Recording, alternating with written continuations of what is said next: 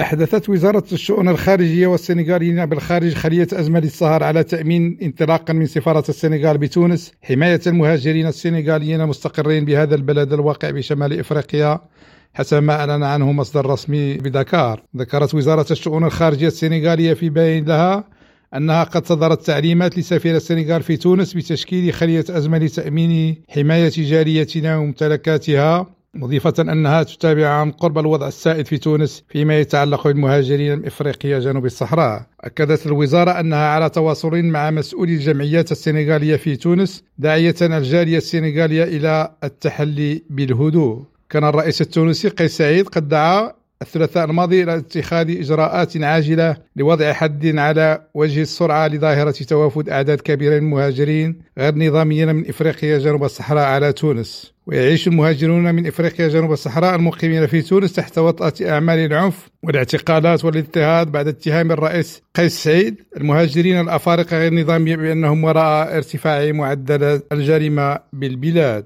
كنينة حبل كريم ريم راديو دكار